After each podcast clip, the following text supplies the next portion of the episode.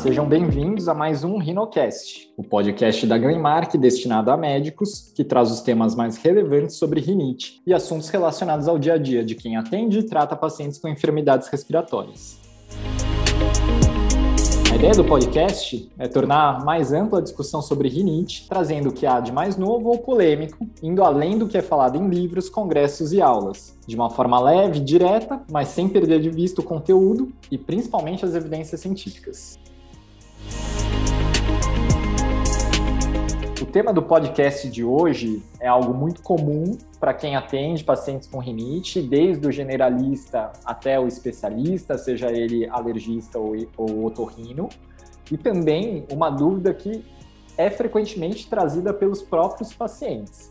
Então, o tema de hoje é: o leite pode ser a causa da minha rinite alérgica? E para discutir um pouco disso, teve a, a felicidade de, de contar com a doutora Renata Coco. Acredito que seja a pessoa mais indicada para discutir um pouco disso dentro da rinite. Professora assistente da faculdade do Hospital Israelita Albert Einstein e doutora pela Unifesp. Doutora Renata, muito obrigado por aceitar o nosso convite num podcast sobre rinite. A gente vai conseguir a proeza de discutir um pouco de alergia alimentar. Então, muito Fausto, obrigado por ter aceitado eu, o convite. Eu que agradeço estar aqui com você, falando de um tema tão importante, né, tão comum, que a gente vê realmente com bastante frequência na nossa prática clínica. Legal, e eh, a gente estava até comentando antes, foi uma, uma briga a gente conseguir fazer esse capítulo, porque tem muita gente que vai falar, mas vocês vão falar de alergia alimentar, mas o podcast é de rinite alérgica, e acho que se o nosso lema aqui é discutir de uma forma diferente a rinite alérgica de temas que a gente não ouve normalmente nos congressos e dificilmente está escrito nos livros e nos consensos normalmente tem só uma, uma frase sobre isso, eu acho que a gente vai conseguir discutir bastante coisa.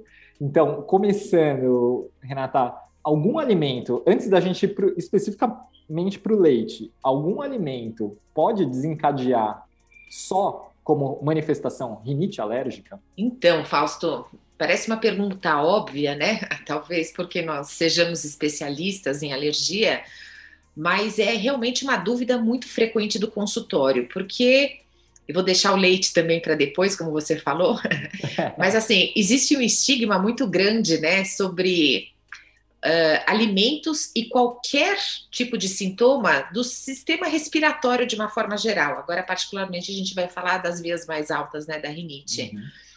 É, o que eu brinco, o que eu falo assim para os pacientes é tudo que a, a, única coisa que a gente faz todos os dias, além de respirar, é comer. Então, essa associação de qualquer sintoma com alimentos é muito frequente. E até por outros sintomas, né, além da rinite, por uma urticária crônica, uma, um distúrbio de comportamento e assim por diante. Agora, quando a gente prossegue na, no respaldo científico mesmo, embasado na literatura, a gente vê que essa chance de causa e efeito eu não diria impossível, porque na medicina nada é zero, mas extremamente improvável, extremamente, justamente por causa de todos os mecanismos fisiopatológicos envolvidos. Então, não, assim, geralmente com essas queixas, e olha que eu faço alergia alimentar já há uns bons 20 e poucos anos, mas eu muito mais coloco o alimento de volta do que retiro. A gente vai pensar assim em alimentos em geral, aí tem gente que sempre tem o pessoal do contra, né? Vai falar, imagina, eu já atendi lá o cara que come pimenta e tem coriza, ou come um alimento quente e tem coriza. Isso não é uma alergia alimentar? Ah, Fausto, isso você pode falar muito melhor do que eu, né? Justamente assim, existem outros mecanismos além dos alérgicos que podem levar esses sintomas. E não é uma coisa, isso eu falo que não é uma coisa impossível. Né? Existem vários casos, de fato, assim, configurados mesmo, que o indivíduo pode ter uma sudorese, é, algum prurido mesmo, e que nada tem a ver com alergia. Isso eu deixo a bola para você até falar. É. Não, na verdade, a gente tem as rinites gustatórias. Exato. Ali. Então a gente Exato. tem vários receptores, hoje a gente sabe bem isso, a gente tem vários receptores neuronais na cavidade nasal, alguns deles mais conhecidos e que quando a gente vai ver lá tem o TRPV1, TRPV2, que são desencadeados por mostarda, alho, é, comidas apimentadas, te, receptores de temperatura que vão desencadear uma rinite que não é alérgica, né? Entra naquele rol das rinites não alérgicas, uma rinite gustatória. É até engraçado isso que você falou dos pacientes, eu também. Às vezes eu falo para o paciente assim, cara, nosso sistema imunológico tem que errar muito para um alimento passar pela nossa boca, pelo nosso trato gastrointestinal, não dar nenhum sintoma para depois circular no corpo inteiro e chegar no nariz. É, assim, e é Exato. difícil o nosso sistema imunológico IgE mediado errar tanto assim, né? Isso, eu acho, eu acho super importante você falar isso, porque assim, a rinite, ela até pode estar presente como uma reação alimentar, mas quando vem acompanhado de outros sintomas. Então, é o indivíduo que, paralelamente ou concomitantemente, vai ter urticária, vai ter dor abdominal, e ou, né? Ou dor abdominal, ou angioedema, e também a rinite.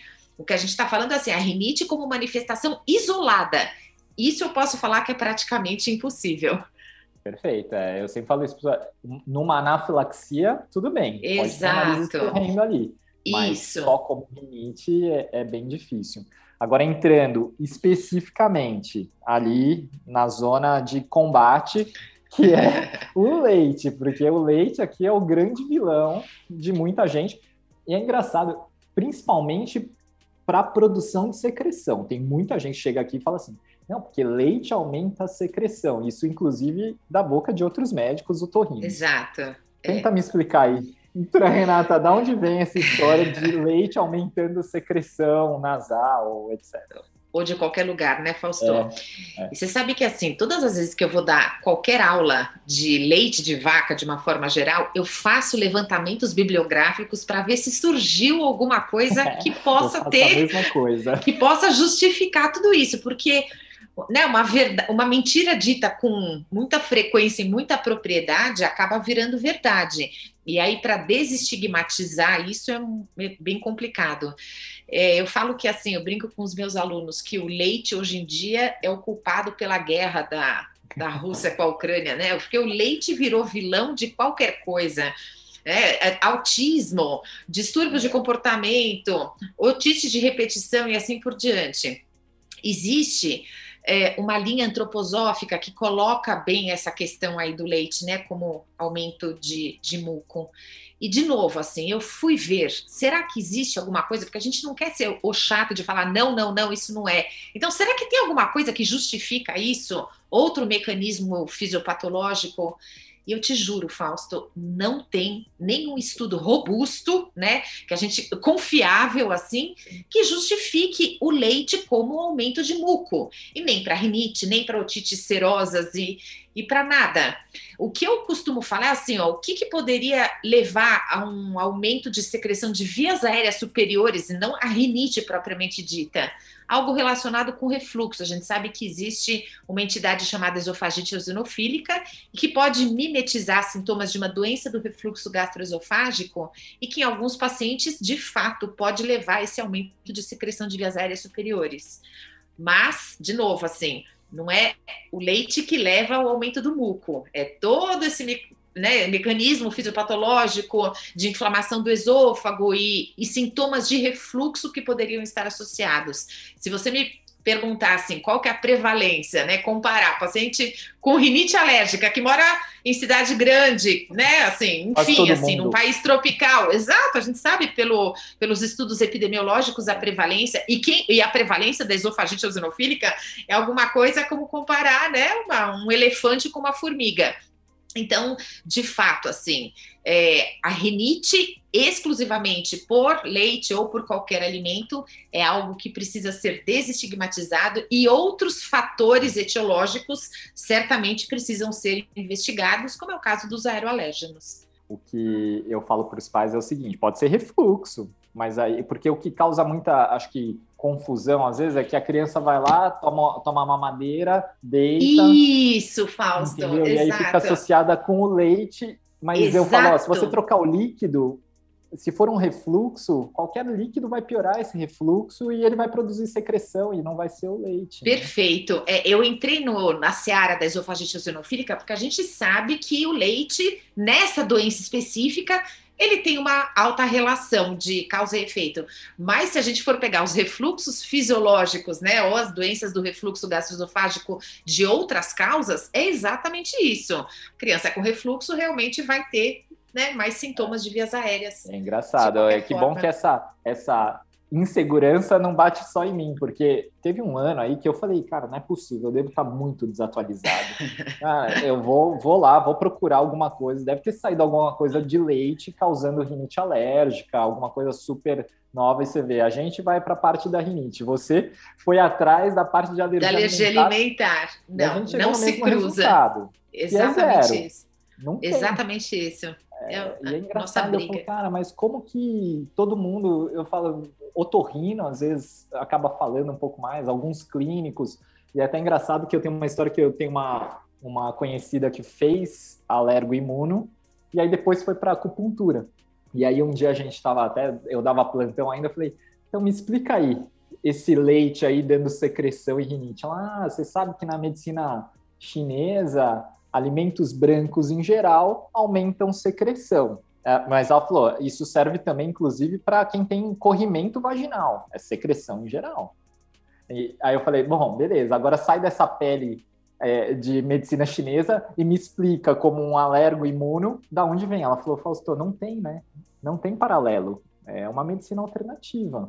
Então, é, assim, é, se a gente segue medicina baseada em evidências, né, a gente precisa seguir um norte. A última coisa que eu ia te colocar é que, assim, muita gente fala assim, mas eu tirei o leite e melhorou. Se você tira, né, assim, tem muita essa questão de vamos tirar leite, lactose, glúten, etc e tal, lactose, glúten, você tira a, as principais fontes calóricas da sua dieta. Então, talvez isso melhore até um refluxo, por exemplo, né, por causa da distensão abdominal, e isso, consequentemente, vai melhorar. Então, a gente preconiza sempre uma dieta saudável, né, vai desinflamar como um contexto geral, talvez melhorem uh, outras coisas mesmo, mas não porque o leite causa o aumento do muco.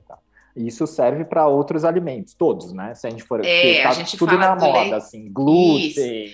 Olha, é a bola da vez, né? É sempre uma questão de moda, né? O leite parece que é meio onipresente, mas glúten, trigo, é, tudo, tudo que vem, ovo, né? Também teve uma época que o ovo era o vilão. Não, vamos assim, ó, é, de alimentação saudável, né? Rico em frutas, verduras, as carnes, quem tem o hábito de comer proteína animal e, enfim, assim, o status de saúde é mais importante. Até saindo um pouco ali das alergias à proteína do leite, assim, até sair um pouco do que a gente tinha combinado e aproveitando que a gente está conversando, qual que é, é, assim, hoje o papel para quem, para o pediatra lá, o papel da amamentação é, na prevenção de doenças alérgicas em geral, assim, porque às vezes aparece aí, né? No, aqui, por exemplo, na pediatria, aparece lá a mãe que é mega alérgico, o pai que é mega alérgico, e os dois com uma rinite péssima, e aí falam assim: e aí, vai nascer meu filho, amamento, não amamento, dou leite, não dou leite, que, que, em que pé a gente está nessa parte da prevenção? É, que na verdade isso é uma questão de moda, né? Eu falo que se a gente estudar, né, e for em congresso todo ano, você fica louco, porque cada hora é uma coisa, né? Então, o, o, a, a, a atual, que parece que tem bastante evidência mesmo, é que, então, parentes de primeiro grau, pai, mãe ou irmão, com alguma doença alérgica, que seria rinite, asma, dermatite atópica ou alergia alimentar, é, a criança, filha desse casal, teria uma predisposição maior para ser alérgico, né? Não necessariamente com a mesma alergia do pai e da mãe da, desse parente. É, o que, que se tem para fazer? Uma dieta super saudável para a mãe durante a gestação. A amamentação, vou falar o ideal, tá? A gente sabe que não é bem isso que acontece no nosso meio, mas é, aleitamento materno exclusivo até seis meses, sem tirar um único alimento da dieta da mãe como forma de prevenção. Porque também tem isso, né? A gente vê bastante gente, ah, não, porque meu primeiro filho teve alergia a leite, então eu vou tirar, ou desde a gestação, durante a amamentação. Você pode dar um tiro no pé, porque uhum. se você não passar essa proteína desse alimento, estou falando do leite, mas qualquer outro alimento, tanto pela placenta, como depois pelo leite materno, você pode levar a sensibilização, você pode ter o efeito contrário. Então, não se tira nada como forma de prevenção. Assim como não se protela a introdução de nenhum alimento também com esse objetivo, né? A partir dos seis meses de idade, pode introduzir tudo de acordo com os hábitos alimentares da família. Não, legal. É, eu falo que aqui a gente está conseguindo juntar vários especialistas em rinite. Então a gente conversou com o Torrino, a gente vai conversar com o oftalmo. É, eu, a gente conseguiu puxar alguém da alergia alimentar para falar com mais propriedade até do que a gente chegar e ficar falando não, ó, leite não pode ninguém melhor do que você falar não categoricamente. Agora até eu estou mais seguro de falar não também todos os dias. É, todos os, os podcasts a gente termina com uma mensagem mais importante. É, eu brinco até que quem ouviu os outros corre até os 15 minutos e ouve os 5 minutos finais, porque ele já sabe que a gente vai fazer meio que um resumão. É, se a gente fosse falar do tema de hoje, o que for, o que é mais importante, o que tem que ficar, independentemente do, das outras coisas que a gente falou, o que seria a nossa take-home message aqui, Renata? As alergias alimentares estão aumentando de fato no globo, né, no, no mundo inteiro, inclusive aqui no Brasil. Uh, o único tratamento efetivo até o momento seria a dieta de restrição, mas tirar qualquer alimento da dieta de um indivíduo, uma criança, um adulto, só quem faz essa dieta sabe os estigmas nutricionais, sociais, psicológicos, nutricionais que isso leva. Então, retirar desnecessariamente eu brinco que beira o crime, né? É, então, de fato, assim, antes de se estabelecer um diagnóstico errôneo, né? Justamente por causa de um sintoma que está muito relacionado a modismo, Vamos procurar um alergista para ver se de fato esse é o fator causal, até porque se não for a criança, o paciente vai continuar tendo sintomas, né? Vai sofrer uma ruptura aí nutricional e ainda vai manter os sintomas de rinite. Então, para tratar adequadamente, a gente precisa saber diagnosticar adequadamente. E acho que uma coisa que eu colocaria aqui é assim: independentemente do, do teste alérgico, né? Porque Exato. às vezes a gente recebe lá, fala, ah, ele colheu um monte de, de, de monocap e dentre eles está o leite lá e vem um positivo. Isso. Isso só significa que ele é sensibilizado, não quer dizer que ele é um alérgico. E às vezes o diagnóstico é feito baseado em nisso. Em cima né? de exame. Isso que você falou do imunocap, né? Porque tem aqueles exames de GG, aqueles tais ah, lá, é. né? Que colhem e que vem positivo para qualquer coisa. Leite é 120% de chance de vir positivo. E as pessoas saem fazendo dietas de restrição com base de um exame que não tem serventia para absolutamente nada, nem para alergias, nem para intolerâncias, nem para nada. nada. Então, assim, o IgE, que seria alguma coisa que poderia ter alguma, algum papel quando bem utilizado, até ele tem 50% de falso positivo. Isso é IgE, imunocap, imunocap Isaac, que seja. Agora, a IgG, aquele exame de IgG, ele não deve, não pode ser utilizado para absolutamente nada, especialmente uh, eh, para dietas de restrição. É, a gente é, realmente eu, eu, isso é a pedra do meu sapato, é, né? Assim, eu, não, não... eu brinco com os pacientes quando eles chegam com esse exame, né? Que é um IgG, eu falo, caramba. Para múltiplos falo, alimentos, é, né, Fausto? Múltiplos. E quanto mais alimentos, mais caro é o exame. E, exatamente, vai para é fora. É carésimo. E carésimo. É. E, e, assim, só para ilustrar, nós dois que não temos alergias a nada, se a gente fizer um exame desse, vai, vai vir dar. tudo pintado de verde, é. né? Assim, de vermelho, que seja. Então, não, pelo amor de Deus, esse exame não serve para nada, nada, nada. Muito e menos é, para direcionar a dieta de restrição. Eu falo para eles assim: eu tenho uma boa e uma má notícia. Qual que você quer primeiro? Ah, eu quero a boa. A boa é que isso daqui não serve para nada, você não tem Essa é alergia é a, a nada baseado nesse exame. E qual que é a má? A má é que você deixou uma grana lá. Uma grana, exatamente. Você não vai se reverter em nada de é. diagnóstico. Né? É, isso Mas... continua sendo uma luta e tanto, né? Nossa, das baias, assim, né? É. Uh, trabalho de formiguinha. Eu acho que quanto mais a gente propagar isso, melhor. É, serviço mesmo para a comunidade. Não, e GG é muito... para alimentos não serve para absolutamente nada. Não, e acho que é perfeito. Acho que nesse podcast a gente conseguiu tirar várias vários mitos vários sobre mitos. algumas é. coisas que são difundidas muito, muito, muito, e que é difícil Isso. a gente bater nessa tecla, porque às vezes parece que só a gente está falando que não. O mundo está falando que sim, Eu e a gente fala isso. que não. É. Né? Enxugando gelo, né, Fausto? É. Mas, Mas, vamos, vamos seguir. É, muito legal. É, você vê, passaram já os 20 minutos super rápido. Acho que a gente conseguiu o nosso objetivo, que foi juntar alergia alimentar com rinite alérgica num podcast falando sobre rinite alérgica. Mais uma vez, só tenho a agradecer, assim, porque eu falo isso, é, é, é uma é um mundo, às vezes, muito à parte a alergia alimentar, em que, às vezes, a gente que não faz tanto fica até inseguro de ser tão categórico. E acho que agora, a partir de hoje, eu tô super afim de falar que não e vou ainda falar, a doutora Renata Coco me falou que não. Eu respaldo, e eu falo, o doutor Fausto também fez a mesma é, busca e apreensão e também não achou nada, então pronto, estamos na mesma.